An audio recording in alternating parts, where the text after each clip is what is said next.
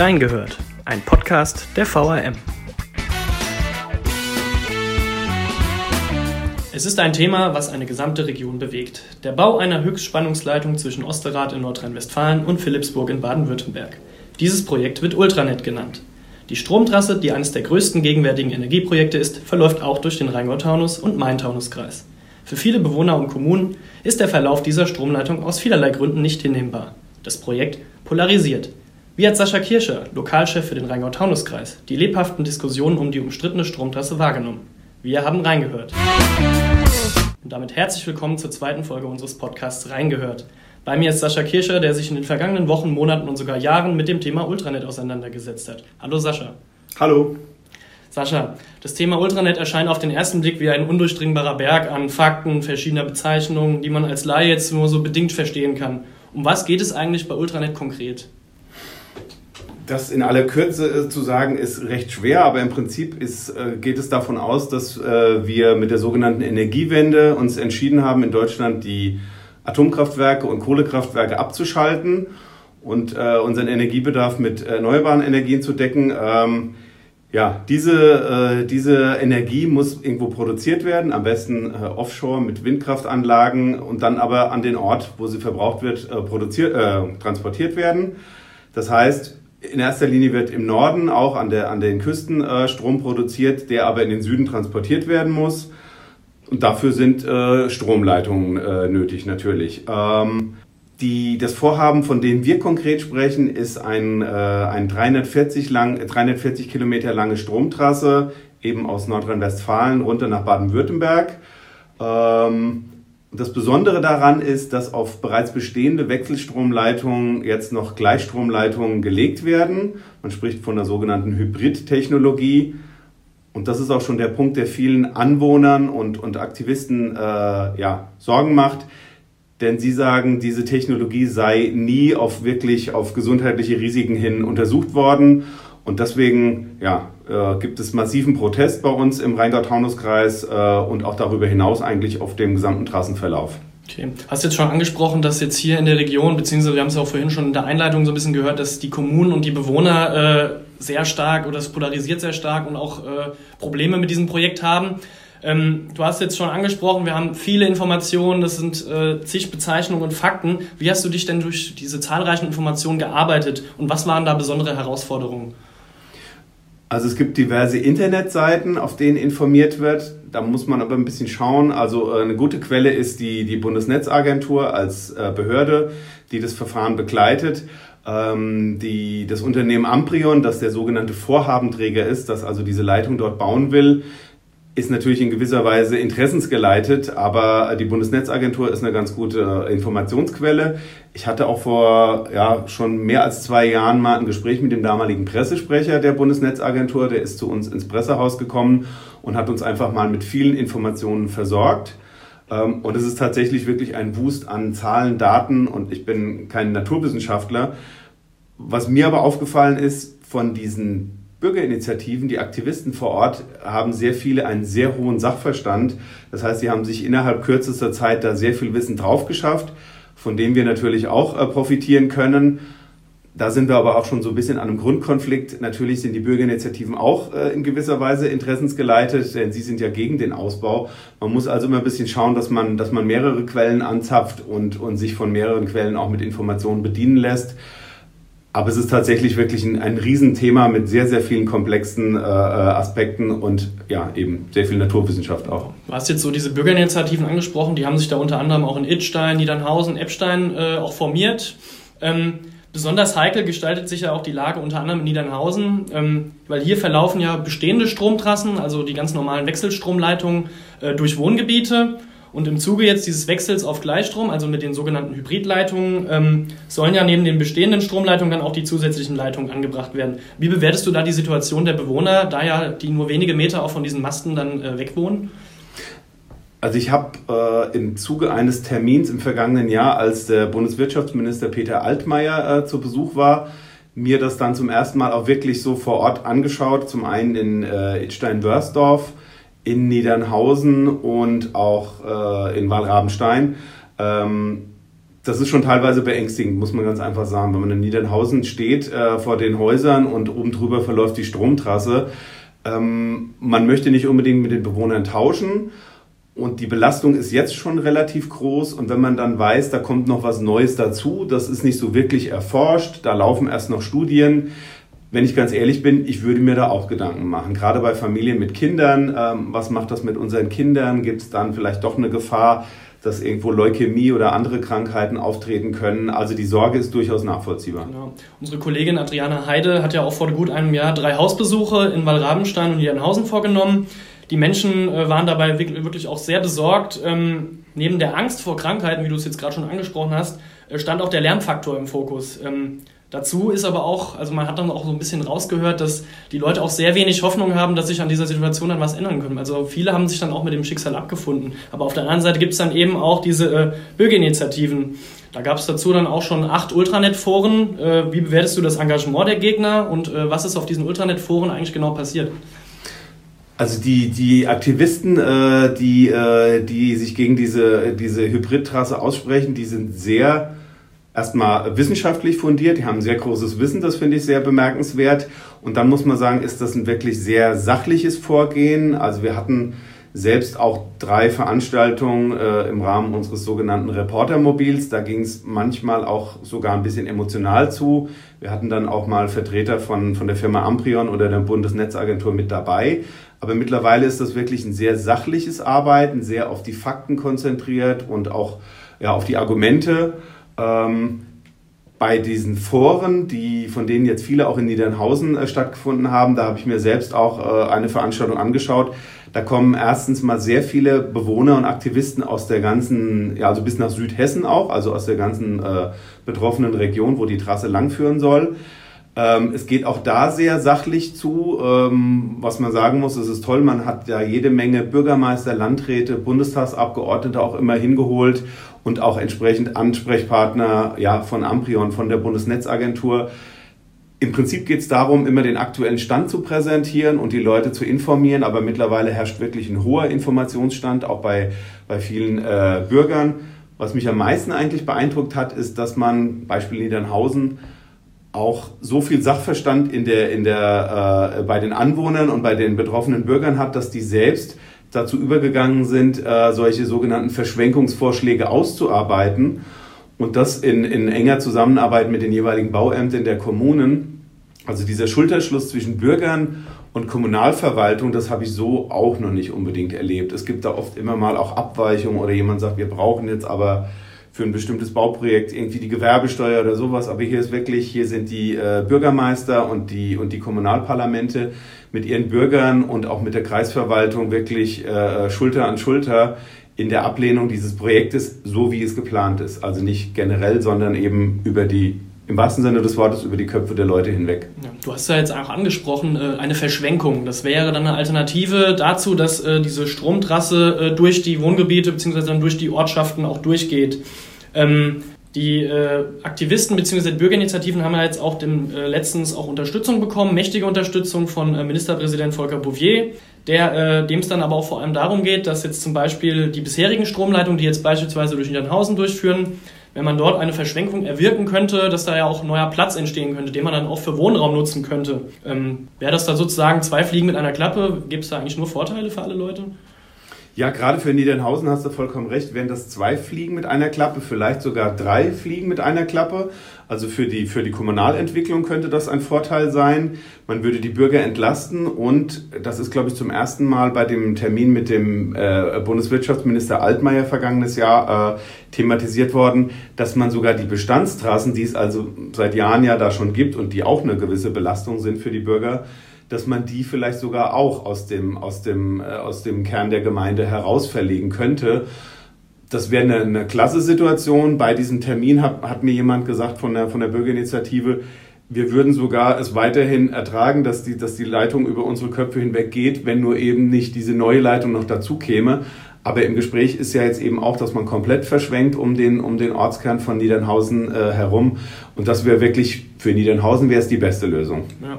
Du hast es auch schon angesprochen, dass das eine sehr emotionale Debatte natürlich auch ist ähm, und dass dann so ein bisschen auch Politik, Verwaltung, die Bürger und die Initiativen an einem Strang ziehen, was man ja jetzt auch nicht überall so hat. Sonst kennt man irgendwie, dass die Bürgerinitiative gegen die Stadt vorgeht, gegen die Politik, mhm. dass da äh, selten jemand einer Meinung ist. Hast du sowas in der Form schon mal erlebt, dass da so ein Zusammenhalt auch äh, stattfindet? Nee, äh, das ist wirklich was, was Neues. Also ein anderes, ja, ein anderes Thema, das auch sehr emotional äh, behandelt wird, ist das Thema Windkraft, wo dann oft ja, äh, äh die Kreis, äh, die, die Stadt oder, oder äh, Gemeindeverwaltung ähm, mit Blick auf die Gemeindefinanzen dann sagt, wir müssen aber hier Windkraftflächen ausweisen, wir brauchen jetzt auch das Geld. Die Bürger aber, äh, gerade im Rheingau ist das ein sehr emotionales Thema, wirklich auch in geschlossener Front oder zumindest vermeintlich geschlossener Front dagegen sind und da dann auch sich viele, viele Streitigkeiten entzünden, dass wirklich alle so äh, äh, in, einer, in einer Front gegen dieses Aus, äh, Ausbauvorhaben stehen, das ist für mich komplett neu. Und das hat mich auch beeindruckt, wie eng da der Austausch ist und wie vertrauensvoll. Also ich glaube, da kann man für andere Themen auch ein bisschen was draus lernen. Ja, was wären denn, wie gesagt, Verschwenkung wäre eine Alternative. Ähm, was gibt es denn sonst noch für Lösungen? Ähm, vielleicht eine Erdverkabelung, so wie es dann auch viele Leute fordern? Ähm, oder ist eine Verschwenkung für dich jetzt die einzige Alternative in dem Abschnitt? Also vom gesetzlichen Rahmen, der vorgegeben ist, denn bei diesem Projekt ist es äh, vom Gesetzgeber einfach nicht vorgegeben, dass eine Erdverkabelung stattfindet, anders als zum Beispiel bei Projekten wie, wie äh, Südlink oder Südostlink. Das sind auch Stromtrassen. Ähm, bei, dem, bei dem Besuch von, von äh, Minister Altmaier gab es auch so ein ganz markantes äh, äh, Transparent, Peter gib uns ein E, also E für Erdverka Erdverkabelung.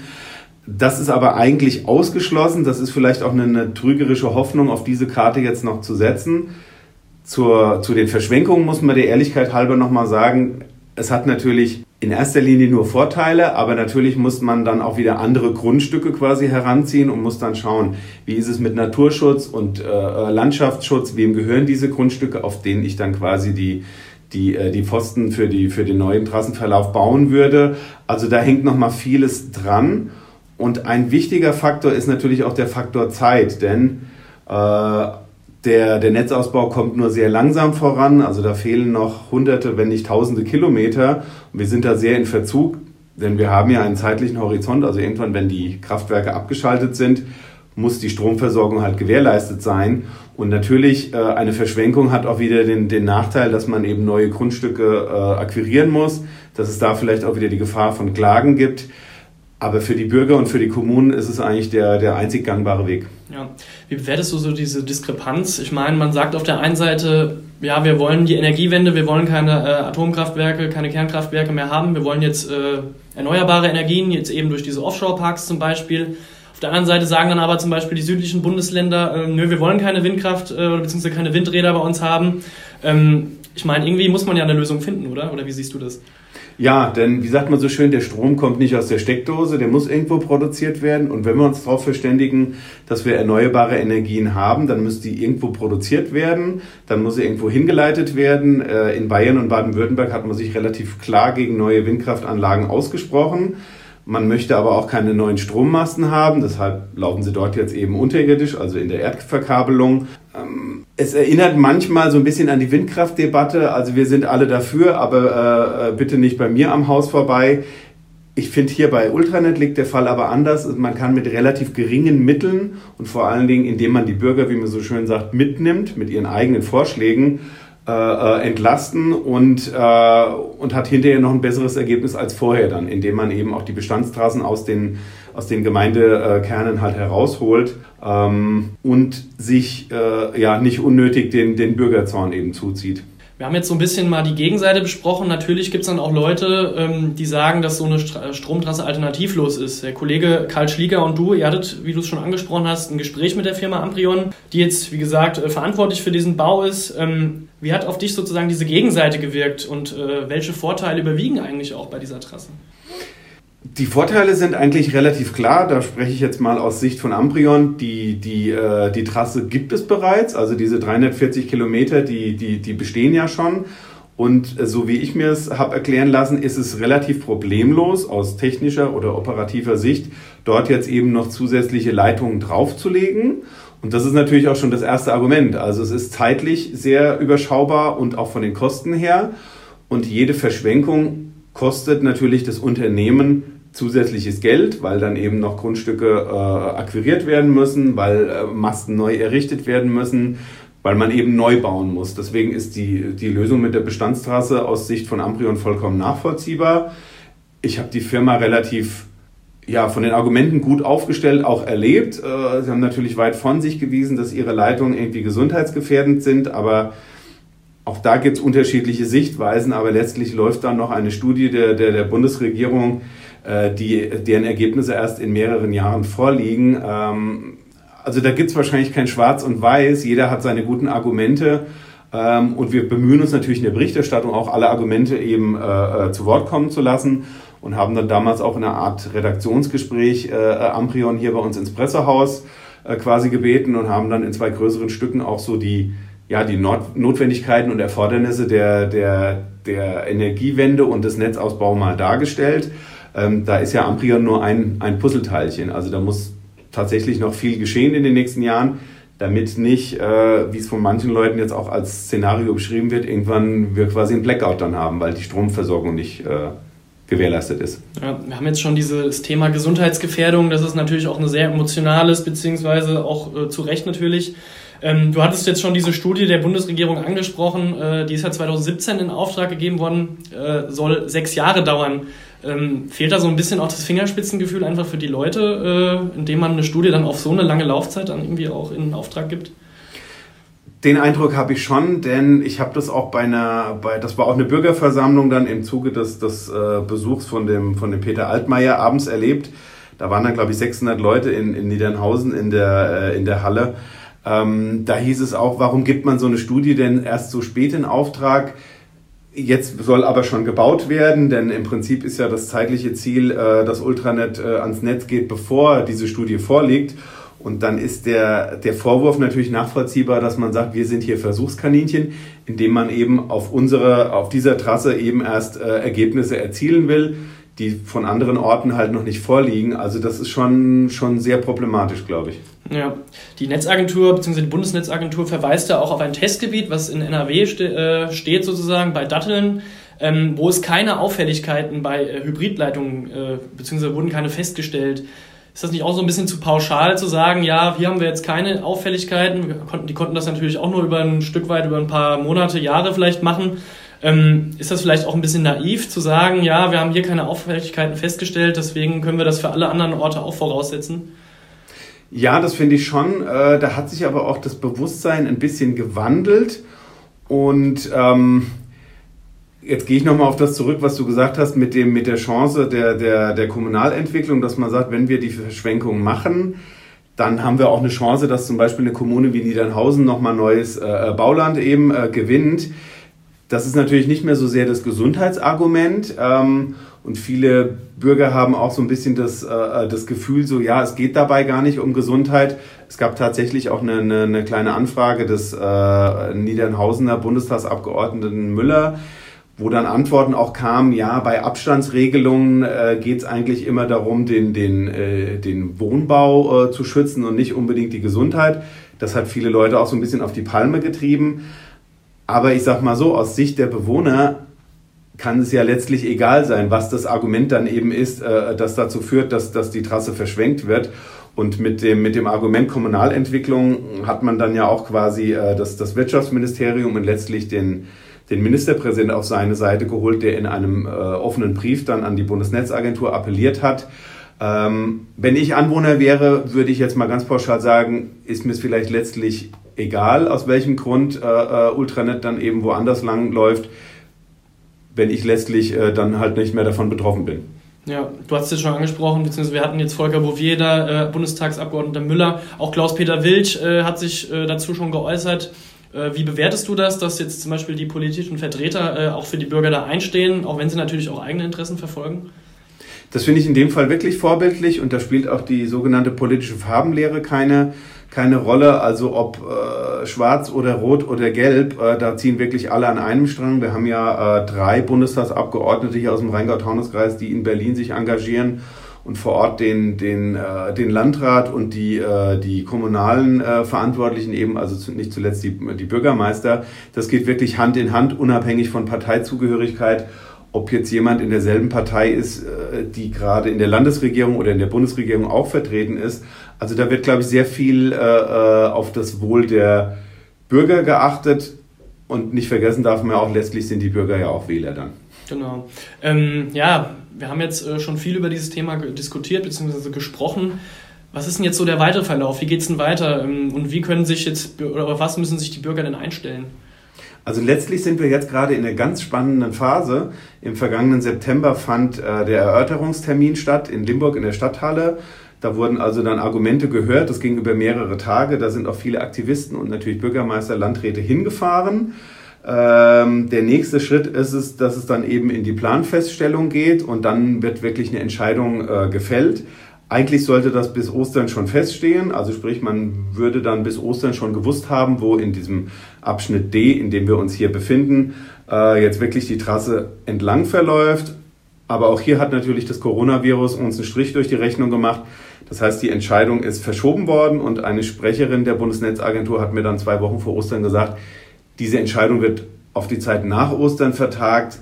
Man weiß aber nicht ganz genau wann, aber im Prinzip könnte jetzt jede Woche die Entscheidung fallen. Ähm, wir halten uns da auch mittels äh, Newsletter von der Netzagentur auf dem Laufenden. Ich habe gerade gestern wieder einen bekommen und gucke dann immer rein, welche Vorhaben äh, werden hier weitergetrieben. Also wir sind eigentlich jetzt in der Phase, wo es wirklich entscheidend wird und ähm, ja, deswegen ist es eigentlich gerade eine ganz spannende, äh, spannende Phase gerade. Du hast schon gesagt, du bist in stetiger äh, Beobachtung äh, von diesem Newsletter zum Beispiel. Wie hat man jetzt oder hast du schon eine Idee, wie man das redaktionell dann auch aufarbeiten kann, die, so die nächste Zeit, äh, je nachdem, was dann kommt oder was entschieden wird? Letztlich müssen wir gucken, wenn die Entscheidung kommt, müssen wir es auf alle unsere drei Kommunen dann abprüfen wie wird es in Niedernhausen laufen? Da ist die Lage vielleicht noch ein bisschen weniger aussichtsreich als, als in Idstein und in äh, Hünstetten-Wallrabenstein. Und auch im benachbarten Main-Taunus-Kreis gibt es Städte, die bessere Chancen haben, eben auf eine Verschwenkung äh, als andere. Äh, aus dem Nähkästchen gesprochen. Ich hoffe, dass die Entscheidung irgendwie an einem Vormittag vorliegt, weil wir dann entsprechend auch von den, äh, von den Kommunen uns Reaktionen holen können von den, äh, von den Bürgerinitiativen auch ähm, und dann einfach nochmal erklären können, welche Kommune hat jetzt mit ihren Vorschlägen zu Verschwenkungen letztlich Glück gehabt, wo läuft das entlang und wie geht es dann letztlich weiter, was heißt das für die Bürger dann? Ja. So als Abschluss vielleicht ähm, ist natürlich jetzt eine gemeine Frage, weil man natürlich auch als Journalist dann immer neutral sein muss. Aber wie positionierst du dich generell bei dieser komplexen Angelegenheit? Ich meine, du hast ja auf der einen Seite schon erwähnt, äh, als Familienvater hat man natürlich diese emotionale Schiene. Aber natürlich muss man an die Energiewende denken. Äh, was wäre so dein Fazit, beziehungsweise was ist deine Meinung zu dieser ganzen Thematik?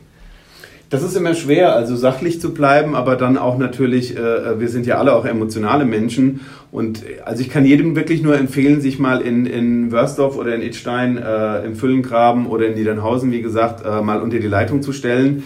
Je nachdem, bei welchem Wetter, hat man teilweise auch noch so ein Knistern, also auch eine gewisse Lärmbelästigung. Ähm, das macht schon auf jeden Fall betroffen. Äh, letztlich dürfen wir uns halt in unserer Berichterstattung nicht durch, durch Betroffenheit leiten lassen. Aber in gewisser Weise sind wir natürlich auch unseren Lesern und den Bürgern hier im Kreis verpflichtet, also ihre Sorgen äh, ernst zu nehmen. Ähm, natürlich gibt es auch gute Argumente dafür, aber ich denke mal, mit einer Verschwenkung, so wie es aus der Bürgerschaft und aus den Kommunen selbst vorgeschlagen wurde, ähm, kann man sehr gut leben. Es wird nicht allzu viel Zeit auch durch mögliche Klagen eben dann verschwendet, denn letztlich muss ja das Ziel sein, äh, den Netzausbau weiter voranzutreiben. Also die Verschwenkungen, so wie sie vorliegen, sind, sind machbare äh, Vorschläge und Kompromisse, äh, ohne dass man quasi das Wohl der Bürger aufs Spiel setzt, aber genauso wenig eben auch das gesamtgesellschaftliche Ziel des, des Netzausbaus. Ja. Also so als Abschluss, es ist und bleibt eine verzwickte Situation und äh, wir sind natürlich gespannt, wie sich das entwickelt. Sascha, ich bedanke mich herzlich für deine Zeit und für das äh, tolle Gespräch und äh, ja, wir dürfen gespannt sein. Danke. Dankeschön.